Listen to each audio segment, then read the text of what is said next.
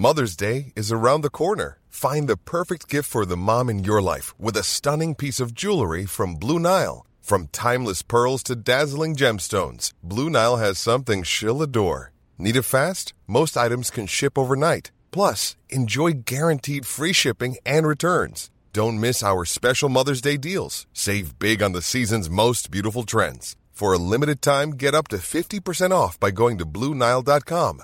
That's BlueNile.com.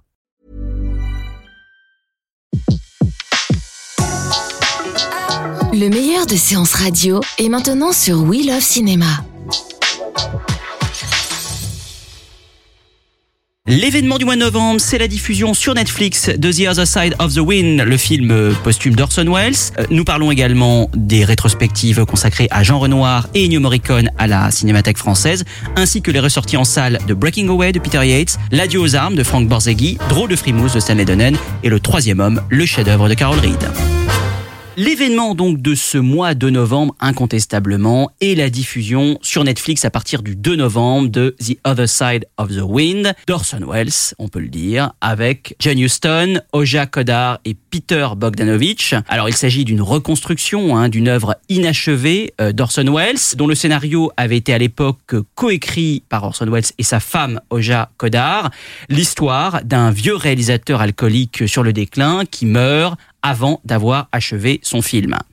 Alors on est au début des années 70, Orson Welles a déjà beaucoup de difficultés à monter ses films après de nombreux déboires euh, aux États-Unis mais aussi en Europe. Il décide de confier le personnage du réalisateur Jack Hannaford à John Huston, son copain John Huston, personnage lui-même inspiré d'Hemingway. Pour l'anecdote d'ailleurs, il paraîtrait que Orson Welles faisait boire constamment euh, John Huston durant le tournage. c'était pas difficile, Mais hein. à mon avis, c'était pas la chose la plus difficile sur le tournage, en effet. Un tournage qui devait durer huit semaines et qui s'étendra sur six années, de 1970 à 1976. Peter Bogdanovich, très proche d'Orson Welles dans la vie, euh, il avait fait euh, Welles la, la voix de son documentaire sur John Ford. Enfin, ils étaient, on le sait, extrêmement proches. Joue le protégé d'Anna Ford dans le film, comme un, un miroir évidemment tendu. Wells euh, voulait dès le départ multiplier les points de vue, mixant à la fois le film inachevé d'Anna Ford à un faux documentaire sur sa soirée d'anniversaire, mélangeant tour à tour le noir et blanc, la couleur, le 16 et le 35 mm. Le film est produit à l'époque par les films de l'Astrophore, qui était une entreprise franco-iranienne de Mehdi Boucheri, qui n'était autre que le beau-frère du Shah d'Iran. Le tournage s'avère chaotique, victime à la fois du caractère colérique de Wells et de ses crises d'inspiration. Paranoïaque, le cinéaste finit même par s'emparer d'une copie de travail en l'emportant avec lui à Rome, puis va tenter d'emprunter de l'argent à droite et à gauche en cherchant de nouveaux investisseurs. Le tournage achevé en 76, une bataille juridique s'engage alors avec les films de l'Astrophore qui, au moment de la révolution iranienne de 1979, empêche euh, les Iraniens de saisir le film. Finalement, après de nombreux déboires successifs, Wells meurt le 10 octobre 1985, laissant donc le film inachevé. S'ensuit alors une longue tentative de reconstruction du film lancée par Oja Kodar. Euh, plusieurs grands cinéastes de renom sont approchés pour reprendre le film, mais ils déclinent les uns après les autres.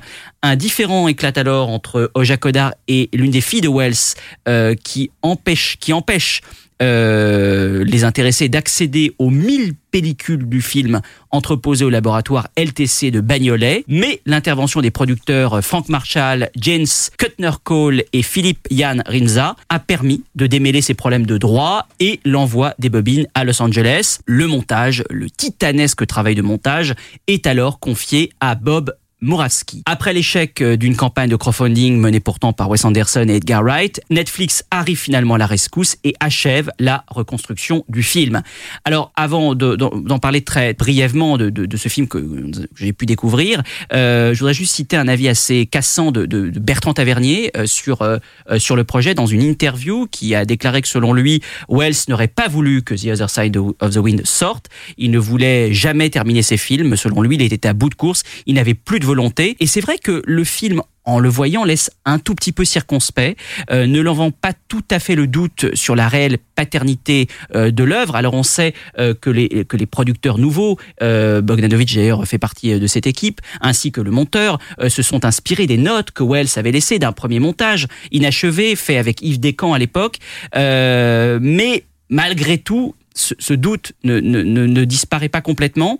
Euh, le montage de la soirée d'anniversaire, qui est donc euh, entremêlé avec le film, enfin c'est une mise en abîme, hein, puisque c'est l'histoire d'un réalisateur qui présente son film, mais à l'intérieur de cela, il y a un documentaire sur le réalisateur lui-même, ce qui fait qu'on est constamment entre euh, deux fictions, on va dire, et justement le montage de cette soirée d'anniversaire est, est, est assez épuisant, fait penser à un assemblage euh, un peu trop fabriqué. On a même parfois l'impression que les acteurs n'ont pas tourné ensemble, mais voilà, ça, ça, se ressent un peu. On voit des caméras dans chaque plan ou presque, hein, une succession de, de bribes de conversation entrecoupées, de changements incessants de lieux et de personnages qui donne un peu le tournis et qui finit par lasser, révélateur sans doute évidemment d'un tournage euh, chaotique. En fait, on aurait aimé finalement, enfin selon moi, c'est mon avis, mais voir l'intégralité du film The Other Side of the Wind, le film d'Anna Ford dans le film et le titre du film de Wells, je sais pas si vous me suivez toujours, qui recèle euh, de grands moments de mise en scène, mais je vois qu'Antoine Cyr euh, émet quelques doutes. Non, non, mais la, la, la, le récit est intéressant, mais la pensée sinueuse.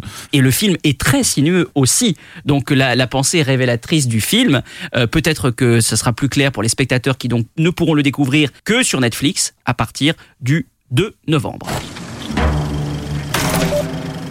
Jay can't afford. The Ernest Hemingway of the cinema. I just want to know what he represents. The man is infested with disciples. I'm the apostle. Just like me and God. How could you tell us apart? Patrick's new movie? The Other Side of the Wind. What's that about the movie? We don't talk about the movie. So you old guys are trying to get with it. Is that what this movie's about? Well, we don't actually know. What do we know? Jake is just making it up as he goes along.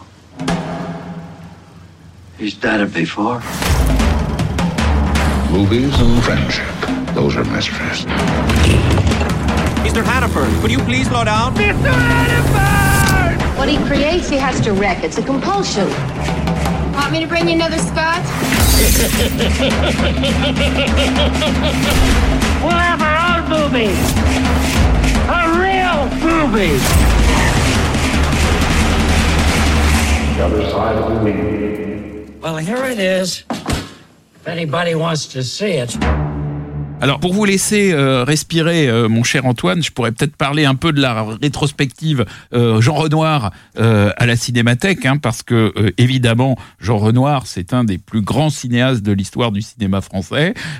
c'est à la fois quelqu'un qui a fait beaucoup de critiques sociales à toutes les époques, hein, une carrière qui s'étend sur plus de, de 40 ans. C'est aussi quelqu'un qui a découvert divers âges du cinéma, puisqu'il y a des films en noir et blanc et puis il y a des films en couleur euh, flamboyant comme euh, euh, French Cancan, comme Le Carrosse d'Or ou comme Elena et les Hommes. et puis, il y a ce qui est extraordinaire quand même dans cette rétrospective, c'est qu'on peut voir à côté des, chefs-d'œuvre les, plus connus de Renoir, comme La Bête humaine ou comme La Grande Illusion, qui sont des films qui, qui mélangent à la fois un regard social, un regard historique et, une formidable vision de, de l'ironie du sort, hein, euh, euh, ce qui est extraordinaire pour donner l'exemple dans, dans, dans, dans, La Grande Illusion, ce moment euh, incroyable où des prisonniers russes en Allemagne voient arriver une caisse énorme qui leur a été envoyée par la tsarine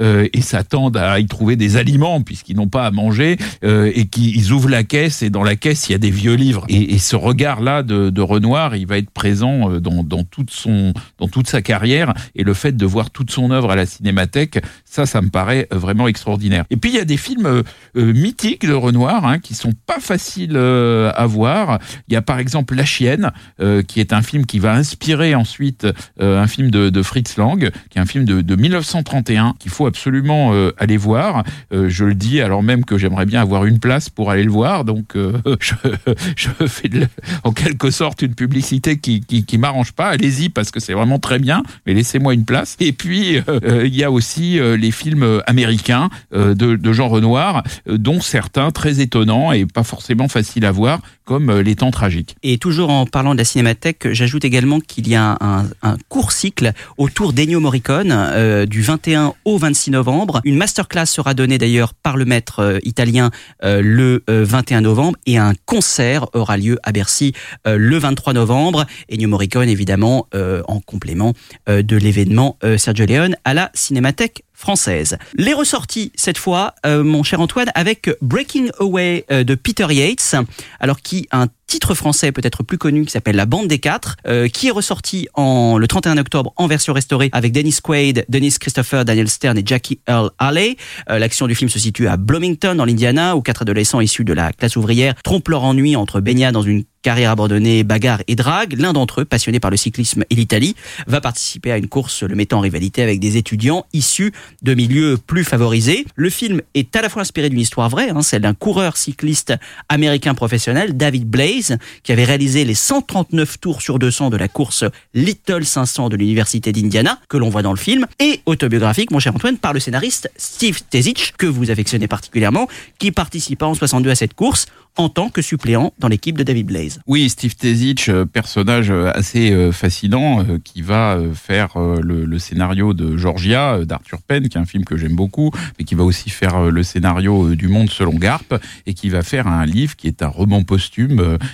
qui a eu énormément de succès et qui s'appelle Carou. Et donc dans la, bande des quatre, puisque Breaking Away en, français c'était appelé la, bande des quatre, on retrouve un des thèmes qui sont très chers à Steve Tezich, euh, qui sont le thème euh, de disons, euh, la, la, la, bande des bourgeois et puis la bande euh, des fauchés euh, dans une ville de province américaine. c'est en fait, sur ce plan-là, on peut dire que la toile de fond de, de, la bande des quatre est très proche de la toile de fond de, de C'est très autobiographique. Il y a un peu de, de tendresse sur l'Amérique qui peut parfois évoquer les frères Cohen, mais qui est posé avec un regard peut-être plus grinçant, celui de, de étant celui d'un immigré euh, qui a rêvé le rêve américain euh, et qui a souvent trouvé que le, le rêve américain était un peu décevant et, et un peu dur euh, aussi. Et là, euh, cette dureté, euh, on la voit à travers le, le sport et à travers cette, cette course folle menée par ces étudiants américains pour gagner cette course un peu bizarre sur un circuit. ça, c'est, on est proche d'Indianapolis, donc ils font une espèce de, de course comme la course automobile d'Indianapolis, sauf que c'est sur un circuit beaucoup plus petit avec des vélos et c'est, c'est visuellement très étonnant. Oui, c'est un morceau de bravoure réalisé par Peter Yates. On peut peut-être dire deux mots de Peter Yates, puisque voilà, il a été sans doute trop cantonné euh, au succès euh, de, de Bullitt et il prouve là sur un très bon scénario que bah, il pouvait réaliser autre chose et film sensible.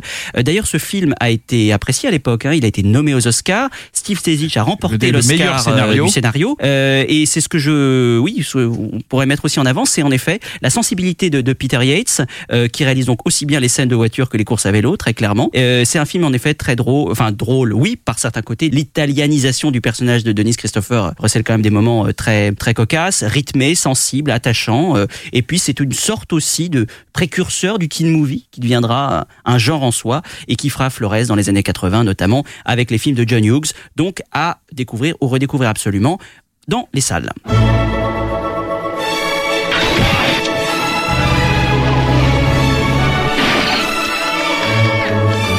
glad we got fired from the? I mean, right now, we'd be working. Going to college must do something to girls' tits, I swear.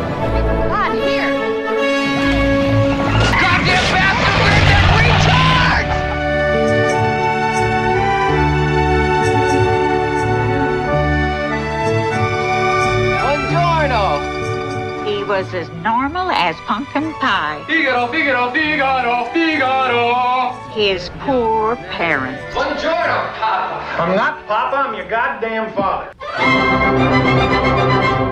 There's that Ivy music again. I'm gonna have this out with him now. Papa! Ciao, Papa! I'll tell him he either has to get a job or go to college. Now, who would ever hire a guy like that? I'm Gonna wind up a bum. He'd ruin me if I hired him. The only thing I'm afraid of is wasting the rest of my life with you guys. I thought that was the whole plan. that we were going to waste the rest of our lives together.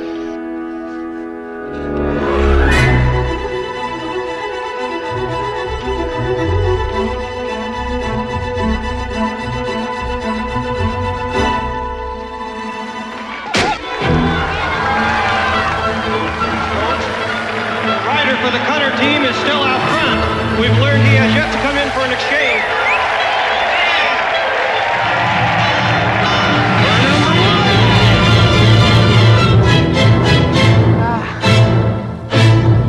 Autre ressortie, celle de L'adieu aux armes, Farewell to Arms, première version réalisée par Frank Borzage en 1932, qui ressort le 14 novembre en version restaurée. Euh, Antoine avec Gary Cooper, Helen Hayes et Adolphe Manjou. Nous sommes euh, dans le nord d'Italie en 17. Hein, le lieutenant Frédéric Henry, joué par Gary Cooper, engagé volontaire américain dans le corps sanitaire de l'armée italienne, œuvre sur le front. Il porte assistance aux soldats euh, alliés luttant contre les troupes austro-hongroises. C'est un osseur, tête brûlée, qui traverse avec une égale légèreté les dangers du front et les plaisirs de la vie jusqu'au jour où il rencontre une jeune infirmière britannique qui a perdu son fiancé au front.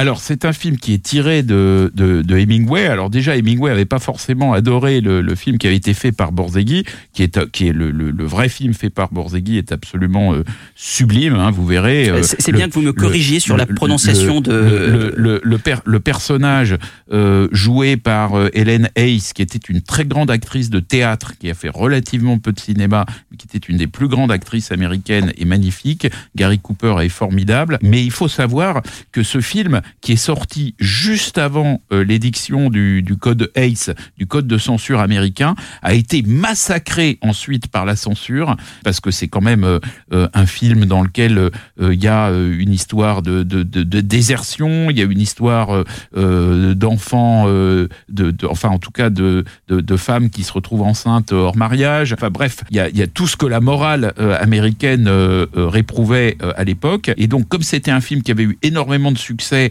euh, il a fallu continuer à l'exploiter après euh, l'arrivée du code de censure, mais ça a été dans une version totalement euh, expurgée, massacrée, qui durait une heure. Et pendant très longtemps, la version qui circulait, y compris en peut-être pas en DVD, mais en tout cas en, en, à l'époque des, des, des, cassettes VHS, était la version massacrée. Et donc là, évidemment, on a droit à une restauration de la vraie version du vrai film de Borzegui, qui est magnifique qui est magnifique et qui comprend en plus formellement des, vraies inventions. Euh, il y a ce plan, euh, je, retiendrai juste ce plan euh, subjectif de l'entrée à l'hôpital de Gary Cooper, suivi du baiser d'Helen Hayes qui envahit le cadre, photographié par le très grand Charles Lang, pour lequel d'ailleurs il remporte un Oscar. donc c'est un film en effet absolument incontournable à redécouvrir dans les salles le 14 novembre.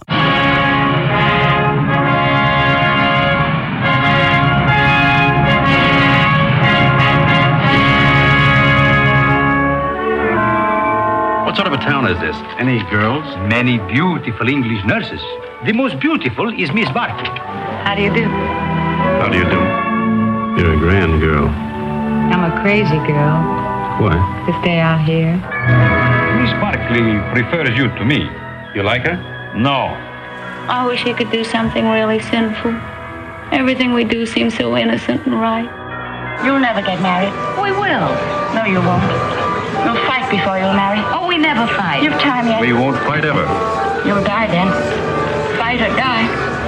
That's what people do. I'm going to be away for a while.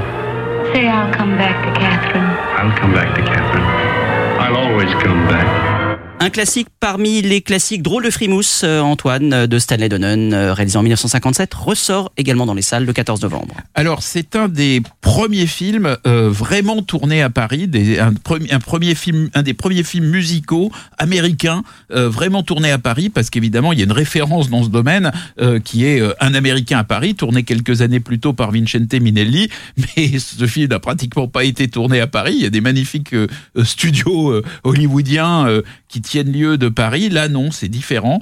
Euh, Stanley Donen euh, et euh, son équipe, euh, qui comporte notamment Fred Astaire et Audrey Hepburn, se transportent à Paris avec des, des, morceaux de bravoure de cinéma et de comédie musicale tournés dans la, sur la Tour Eiffel et dans différents hauts lieux de Paris. et puis, d'ailleurs, un autre morceau de bravoure dans un endroit beaucoup moins connu à la fin du film qui se déroule dans, dans un château au bord d'un lac qui se, qui se trouve au nord de, de, de Paris. Et c'est un film qui est très intéressant parce qu'il dit beaucoup de choses du, personnage d'Audrey Hepburn, puisque Audrey Hepburn joue dans ce film une, une, libraire une, ou une bibliothécaire qui est très intellectuelle et, et, à la fois c'est cette intelligence qui fait sa beauté. Or Audrey Hepburn c'est bien une femme dont l'intelligence fait la beauté. Elle s'oppose, disons, aux femmes qui sont des, des, femmes qui sont de, de pur sexe symbole. Audrey Hepburn c'est tout à fait autre chose.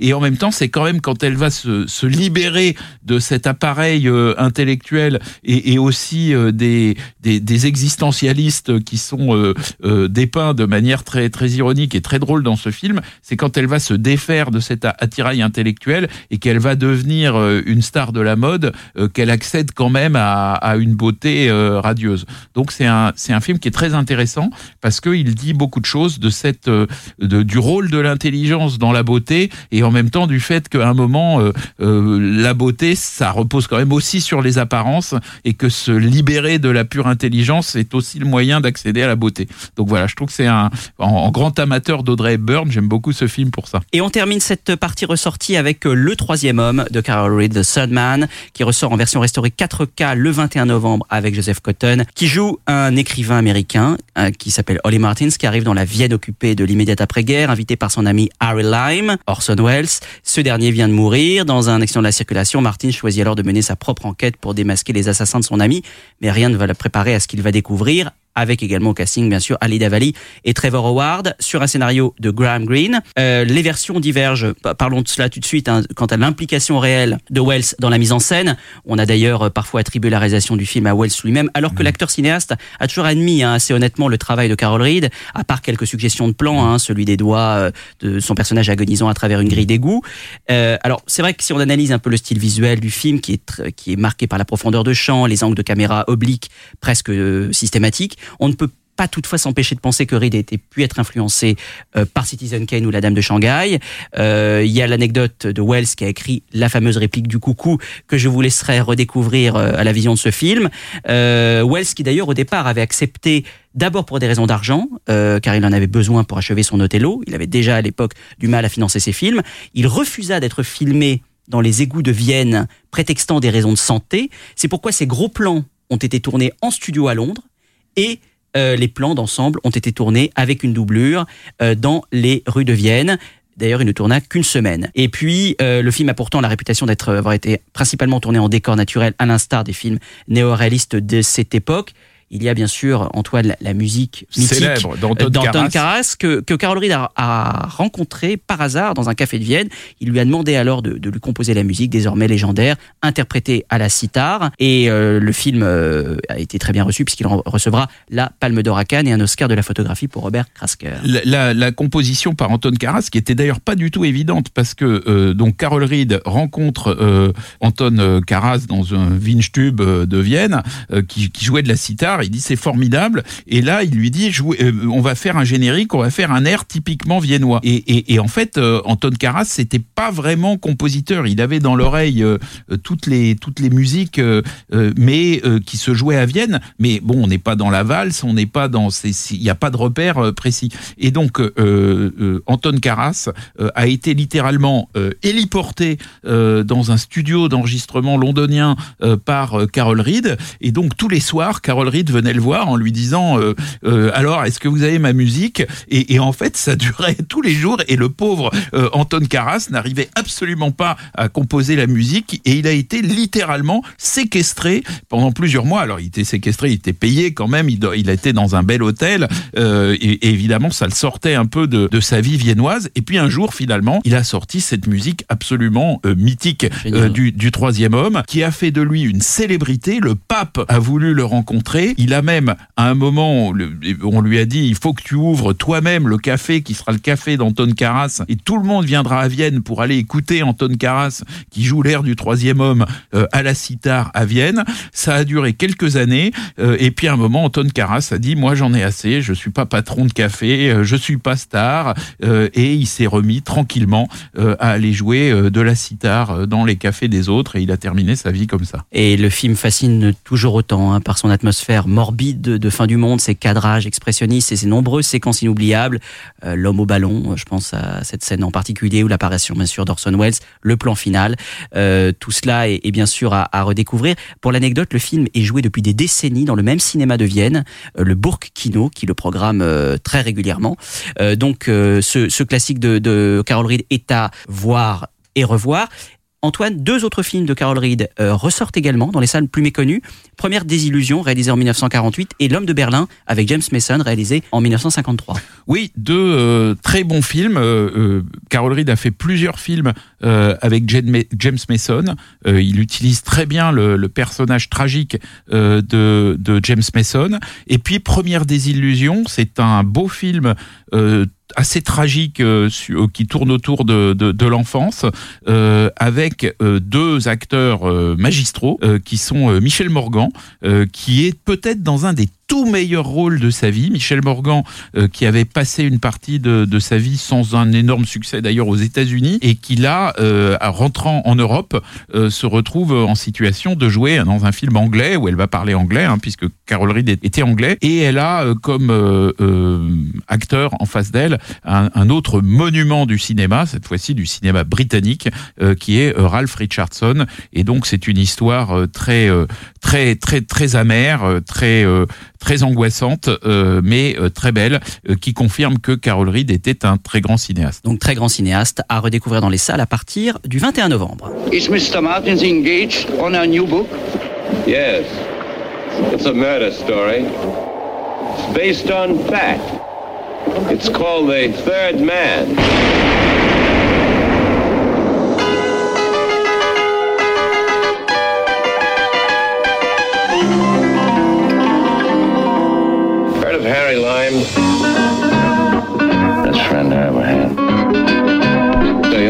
Find me the real criminal.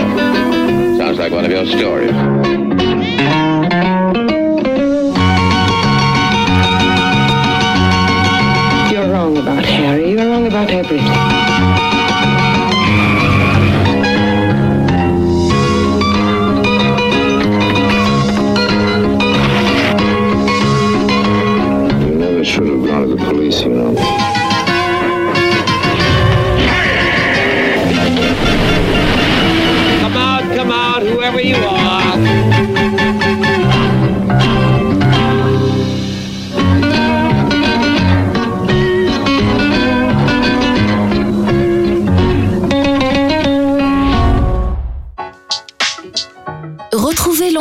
Des contenus séances radio proposés par We Love Cinéma sur tous vos agrégateurs de podcasts.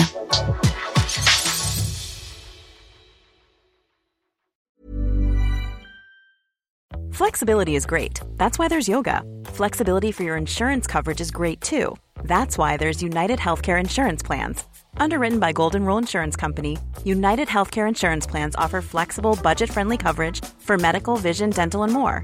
One of these plans may be right for you if you're, say, between jobs, coming off your parents' plan, turning a side hustle into a full hustle, or even missed open enrollment. Want more flexibility? Find out more about United Healthcare Insurance Plans at uh1.com.